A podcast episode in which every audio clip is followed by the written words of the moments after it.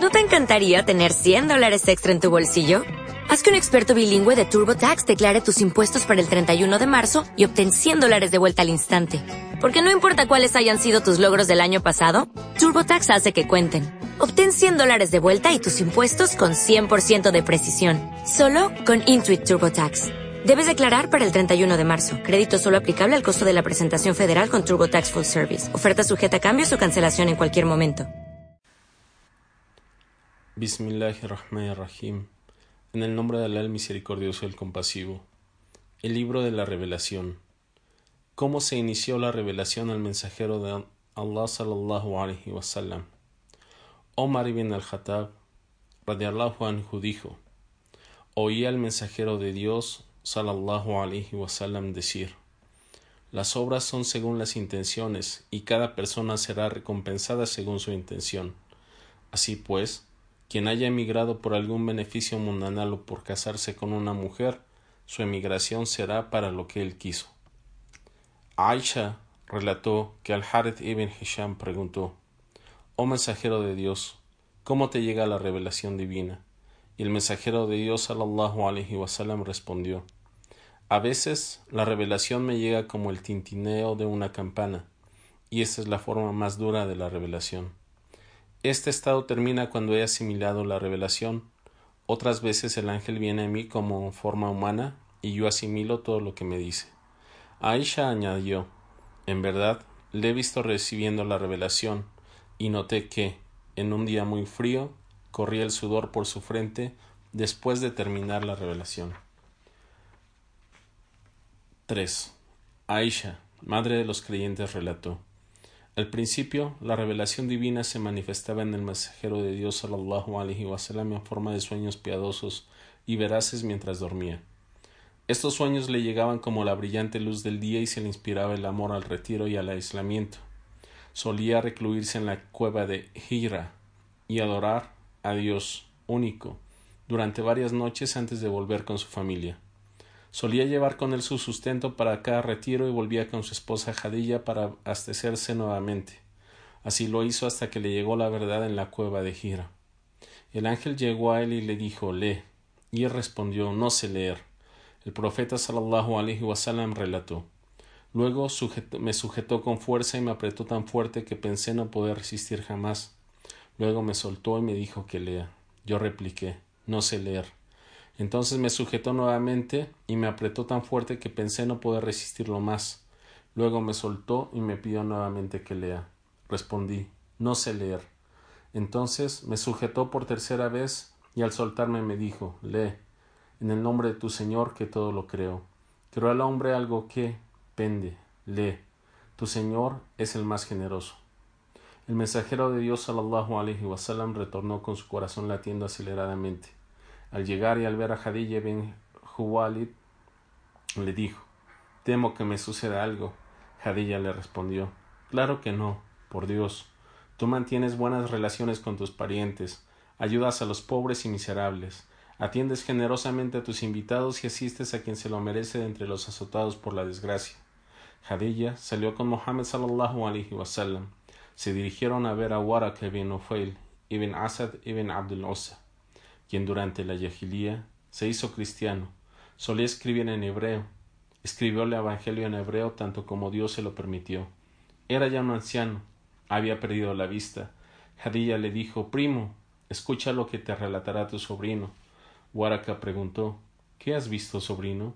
Y el mensajero de Dios sallallahu wasallam le describió todo lo que había visto.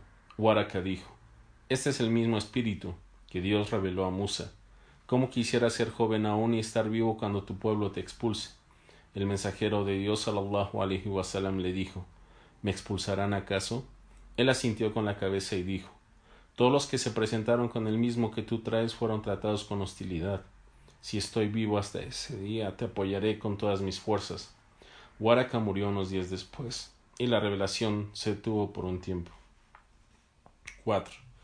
Jabir ibn Abdul al-Dusari relató mientras narraba sobre el periodo en que se detuvo la revelación que el profeta sallallahu alaihi wasallam dijo. Mientras caminaba, escuché de pronto una voz del cielo. Levanté mi vista y vi el mismo ángel que me visitó en la cueva de Gira. sentado en un asiento entre el cielo y la tierra. Esto me asustó. Volví a mi casa y dije Arropadme, arropadme. Entonces Dios reveló los versos que dicen Tú, el envuelto en un manto, levántate y advierte a tu Señor en salsa, tu ropa, purifícala, la abominación huye de ella. Luego de esto la revelación se hizo más fuerte y comenzó a presentarse en forma frecuente y sucesiva. 5. Ibn Abbas explica las palabras de Dios, no muevas la lengua al recitarlo para precipitarla, y dijo, el mensajero de Dios solía soportar la revelación con mucha tensión y dureza, solía mover sus labios rápidamente, acompañándola. Ibn Abbas movió sus labios y dijo, os estoy moviendo los labios como lo hacía el mensajero de Dios sallallahu alaihi wasallam. Así que Dios reveló, no muevas la lengua al recitarlo para precipitarla. Y, y cuando la recitemos, sigue la recitación. Luego a nosotros nos toca explicarlo. Después de esto, el mensajero de Allah sallallahu alaihi wasallam solía escuchar a Jibril cuando venía y después que partía. Solía recitar como lo había recitado Jibril. 6. Ibn Abbas relató que el mensajero de Dios sallallahu alaihi wasallam era la persona más generosa y que solía llegar al máximo de su generosidad en el mes de Ramadán, cuando Jibril lo visitaba. Jibril solía visitarlo todas las noches de Ramadán para enseñarle el Corán. El mensajero de Dios sallallahu era la persona más generosa, aún más generoso que los bondadosos vientos que traen buenas nuevas, la lluvia, en su voluntad y predisposición hacia el bien. 7. Ibn Abbas relató, Abu Sufyan ibn Harb me contó que Heraclio lo mandó llamar mientras él acompañaba a una caravana de Corash. Eran mercaderes haciendo negocios en las tierras de Sham. En la época cuando el mensajero de Dios sallallahu alaihi wasallam hizo una tregua con Abu Sufyan y los incrédulos de Corash, Abu Sufyan y su gente se encontraron con Heraclio en Jerusalén. Heraclio los llamó a su corte en presencia de los mayores dignatarios bizantinos. Luego pidió la presencia de su intérprete, el cual tradujo la pregunta de Heraclio así ¿Quién de vosotros tiene el parentesco más cercano con el hombre que se declara profeta? Abu Sufyan dijo Yo soy su pariente más cercano, de entre los presentes. Heraclio dijo Que se acerque a mí y que sus compañeros se paren cerca y detrás de él. Abu Sufyan añadió Heraclio dijo a su intérprete que diga a mis compañeros que él deseaba interrogarme acerca de aquel hombre, y que si mentía ellos debían corregirme. Por Dios, si no fuese el temor que a mis compañeros me tachen de mentiroso, hubiese mentido acerca de Muhammad sallallahu alaihi wasallam. La primera pregunta que me hizo fue sobre él. ¿Cómo consideráis su origen? Yo respondí, es de buena familia. Luego me preguntó, ¿alguien ha reclamado algo así antes? Respondí, no. Heraclio preguntó, ¿Le siguen los nobles o los humildes? Le respondí. Le siguen los humildes, dijo. ¿Y estos aumentan o disminuyen? Respondí. Aumentan. Luego preguntó. ¿Alguno de sus seguidores le ha abandonado y ha renunciado a su religión por descontento de la misma? Respondí. No. Dijo. ¿Lo habéis acusado de mentir antes de su reclamo de la profecía? Respondí. No. Dijo. ¿Ha traicionado alguna vez su palabra? Respondí. No. Hicimos una tregua con él, pero no sé qué hará en ese tiempo. No encontré oportunidad de decir algo en contra de Mohammed sallallahu alaihi wasallam excepto eso. Heraclio les preguntó ¿Le habéis combatido? Dije sí. Dijo ¿Y cómo habéis salido del combate? Dije ha sido una guerra pareja. A veces triunfa él y a veces vosotros. Dijo ¿Y qué os prescribe? Respondí Dice Adorad solo a Dios, no le atribuyas copartícipes y dejad de adorar a lo que adoraban vuestros padres nos recomienda la oración, la sinceridad, la castidad y el buen trato a los parientes. Entonces dijo al intérprete Dile, te pregunté por su origen y me dijiste que era noble entre vosotros. Así también los enviados surgen entre los nobles de su pueblo. Te pregunté si alguien había reclamado lo mismo que él antes y me dijiste que no. Si hubieras respondido que se habría pensado que no hace más que seguir el reclamo de alguien más, te pregunté si hubo entre sus ancestros algún rey y dijiste que no. Si hubiese dicho que sí, habría pensado que es un hombre buscando recuperar el reino de sus ancestros. Te pregunté si lo habías acusado de mentir antes de reclamar la profecía y dijiste que no. Así que no pregunto cómo un hombre que no miente sobre otros hombres mentiría sobre Dios. Luego te pregunté si le siguen los ricos o los pobres. Me dijiste que eran los pobres, y de hecho, estos son los que siempre siguen a los enviados. Luego te pregunté si sus seguidores van en aumento. Me dijiste que sí. Así sucede con la verdadera fe hasta que se completa.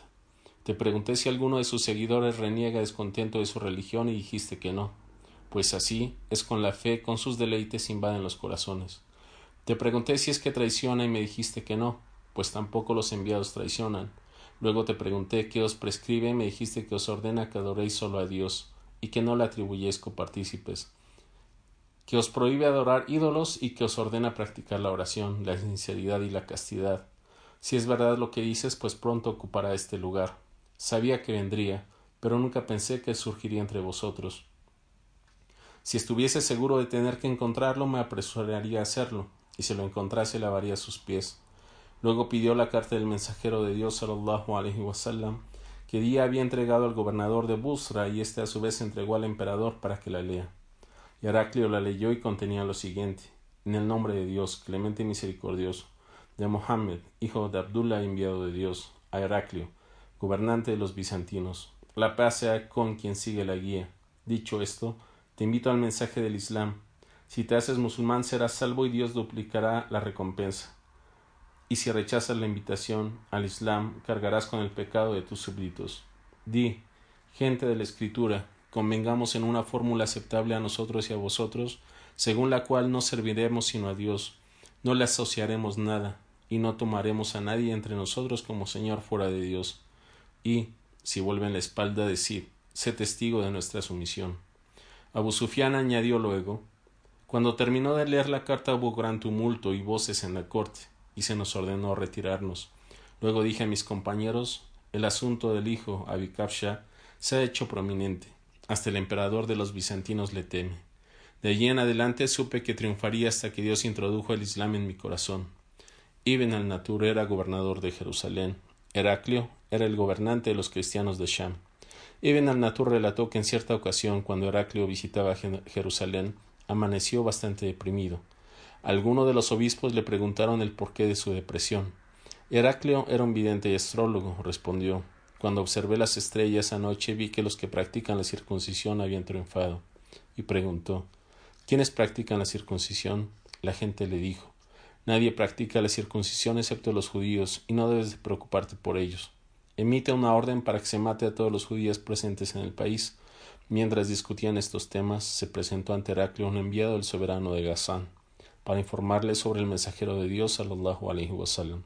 Sabiendo esto, Heraclio mandó que se constate si el enviado era circuncidado. La gente constató que sí había circuncisado e informó a Heraclio. Este le preguntó entonces sobre los árabes. El enviado respondió Ellos practican la circuncisión. Entonces Heraclio dijo Apareció el soberano de esta nación.